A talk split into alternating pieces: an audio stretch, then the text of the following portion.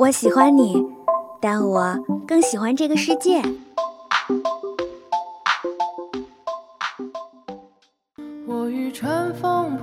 如果能与时间白头偕老，假如有一天你遇到了跟他长得一模一样的人，他真的就是他吗？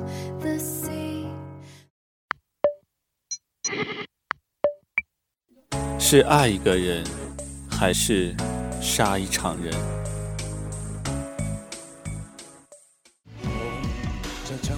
请给我一天的时间。生而为人，我很抱歉。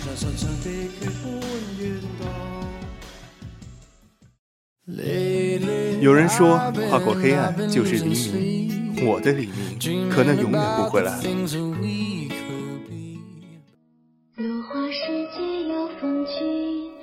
斯人若彩虹，眉眼曾似雨。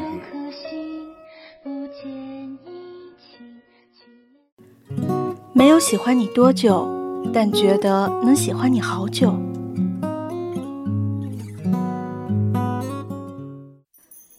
这里是二零二号街一号店，本店货品种类丰富，样式齐全，欢迎光临，玩转青春。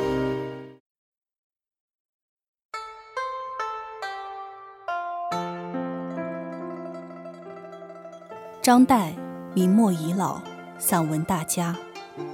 年少颇为纨绔，极是繁华。好金舍美食，鲜衣骏马，华灯烟火。兼以茶淫绝虐，书度诗魔。劳碌半生，皆成梦幻。年至五十，国破家亡，自研学文章，结义不成。学仙佛农圃俱不成，实则气节清高，苦隐深山。然所存者，为破床碎机，折顶病情，与残书数志，缺砚一方而已。不依书粮，长至断炊。项羽生平，繁华米粒，过眼皆空。五十年来，总成一梦。张岱早先生活优越，享尽繁华，晚年亲历明清易代之变，深受饥寒交迫之苦。因思昔人生长王谢，颇是豪华，今日离此果报，今当熟数黄粱，车悬已学，当作如何消受？劫后余生，痛定思痛，他将自身之先富后贫看成是因果报应，而将人生看成是黄粱一梦。在这种看破红尘的心境下，他依然笔耕不辍。按他自己的说法，一是因明心难画，想以此而垂名后世；二是以痴人说梦的方式，来表明往事如梦的感触。和对往昔迷离生活的忏悔。遥思往事，一即书之，持向佛前，一一忏悔。偶念一则，如游旧境，如见故人。西湖七月半就是张岱晚年在追忆过往镜花水月时执笔写下的。文章以嬉笑怒骂之笔讥讽闭月如仇的看月之人，字里行间流露出的自然不乏作者高雅脱俗的审美情趣，但也难免传统文人孤高自赏的毛病。二者相融相生，皆是张岱痴意、真气、深情的表现，而这也是后人妒而爱之的原因。旧俗以农历七月十五为中元节。晚明时，杭州西湖的各大寺院这天晚上都要举行盂兰盆佛会，为信徒们诵经拜忏，以超度其祖先亡魂。因此，每年的七月半游湖的人总是很多。张岱的这篇散文即缘此而作。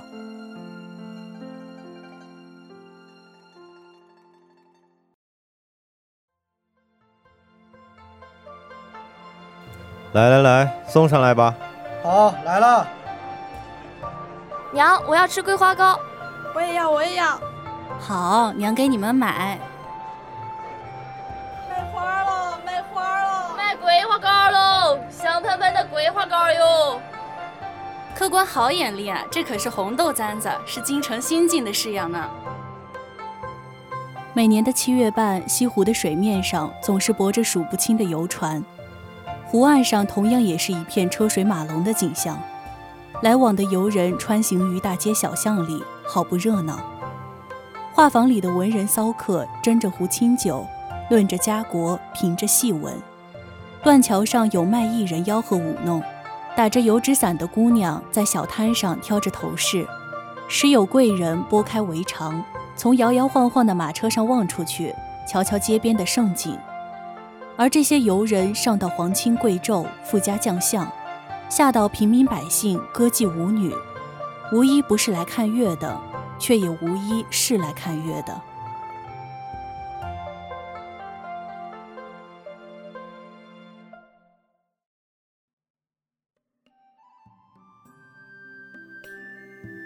碧蓝的湖水里，日光和白云被柳浪缓缓吹动，夕阳慢慢坠进楼外的云山里，金黄的余晖点缀了湖面。灯光点燃了一场夜的盛会。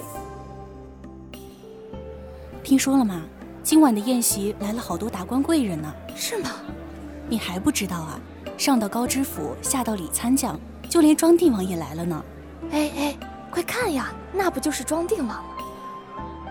父亲，您说为何每年的这个时候都要在西湖举办宴席？西湖可是个好地方啊！一来这儿风景好，视野也开阔。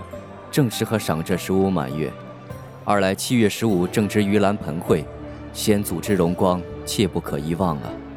孩子，你可得好好念书，早日考取功名，给咱家添脸呀！你看那凉亭中人，皆是富家将相子弟，只可惜他们大多纨绔无礼，身居高位而不知进取。画舫里，婢女将烛火一一点亮。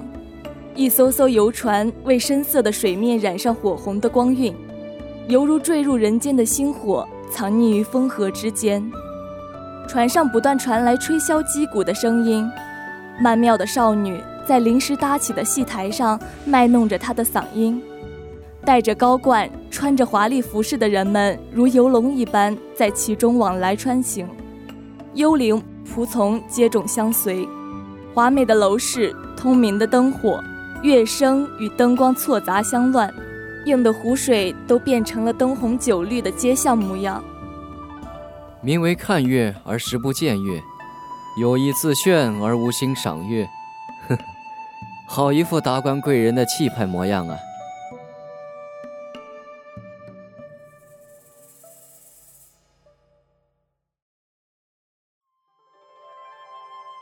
船前的露台上散立着几位富家公子，他们或环坐岸边，或凭栏远眺。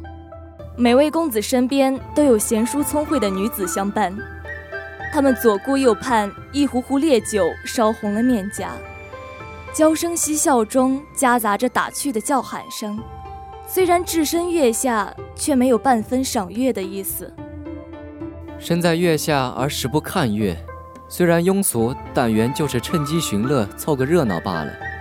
本不想看月，便也不算附庸风雅了。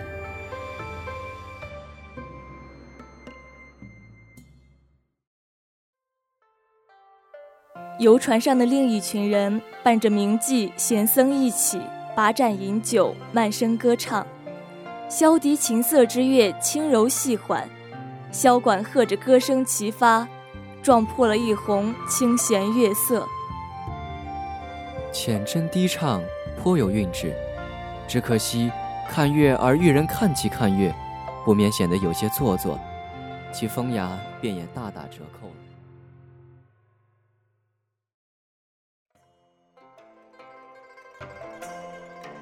还有一群人，他们既不坐船，又不乘车，不穿长衫，也不戴头巾。喝足了酒，吃饱了饭，叫上三五个人，成群结队地挤入人海中，在断桥乱嚷，在昭庆寺高声喧闹，装作发酒疯的样子，唱着不成腔调的曲子。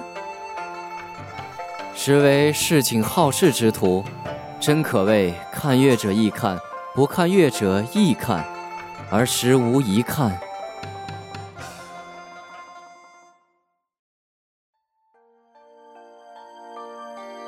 晃晃悠悠的小舟上有三两清雅之士促膝而坐，他们或逆影树下，或桃萧里湖。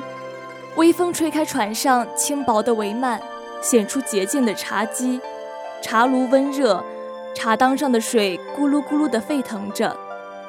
白色瓷碗轻轻传递，与佳人相伴，邀月色同坐，于清静处赏月的姿态显得从容而自然。二三好友绝色佳人，看月而人不见其看月之态，亦不作意看月，实为兴之所至，别具雅韵。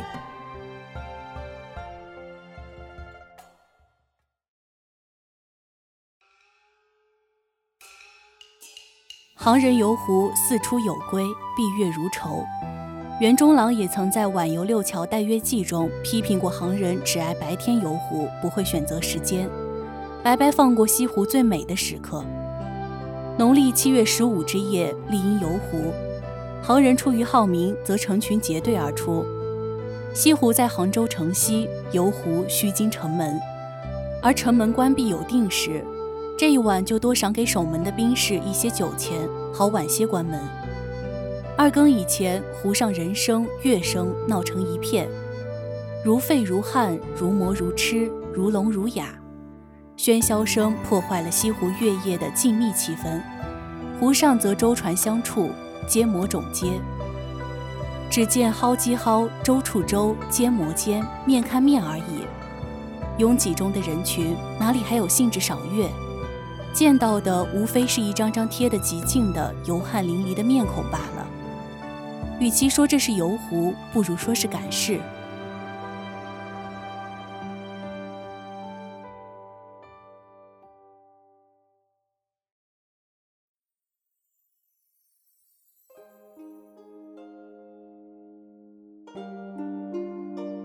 少客兴尽，官老爷们的宴席散了，便率先离去。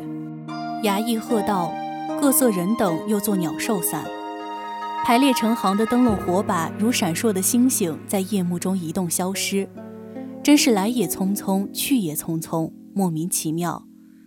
名为游湖看月，实与西湖风月毫不相干。哎哎，那边那几个，赶紧走，不然城门关了，可别怪我没提醒你们。管管管爷别关，马上走，马上走。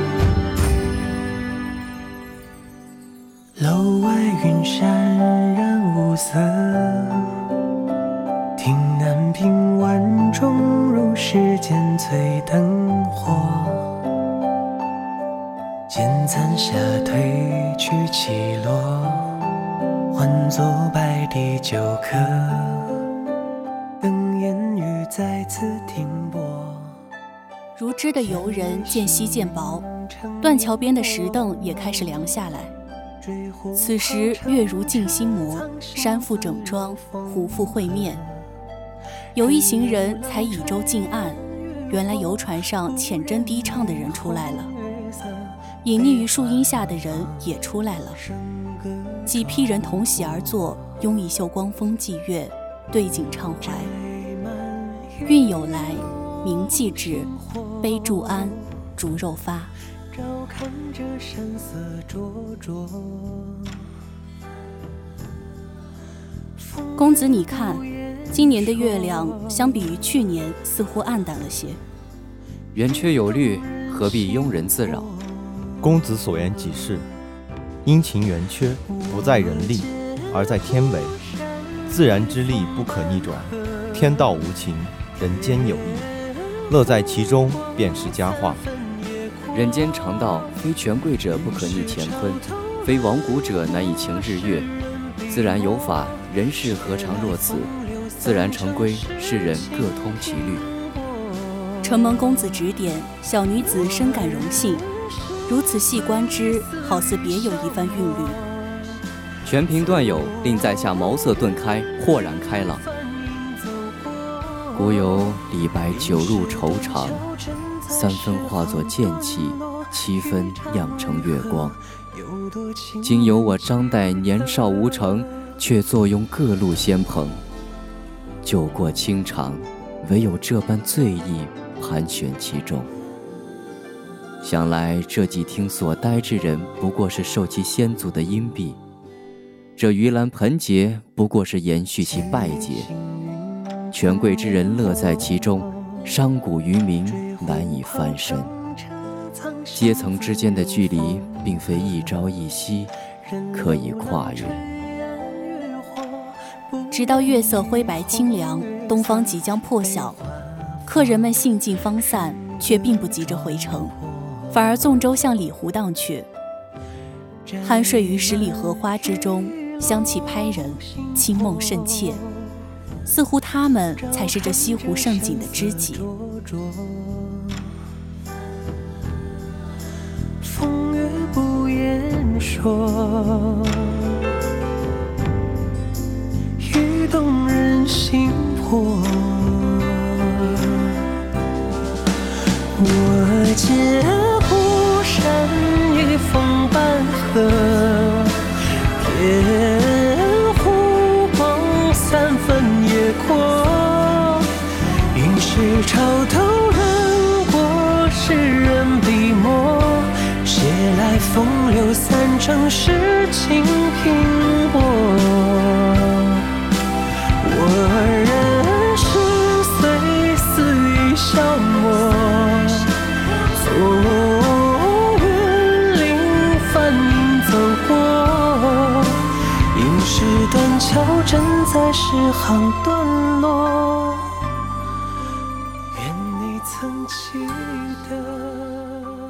白诗云：“相看两不厌，唯有敬亭山。”稼轩词曰：“我见青山多妩媚，料青山见我应如是。”想必痴人张岱与山水，也应是那种互通心意的深情吧。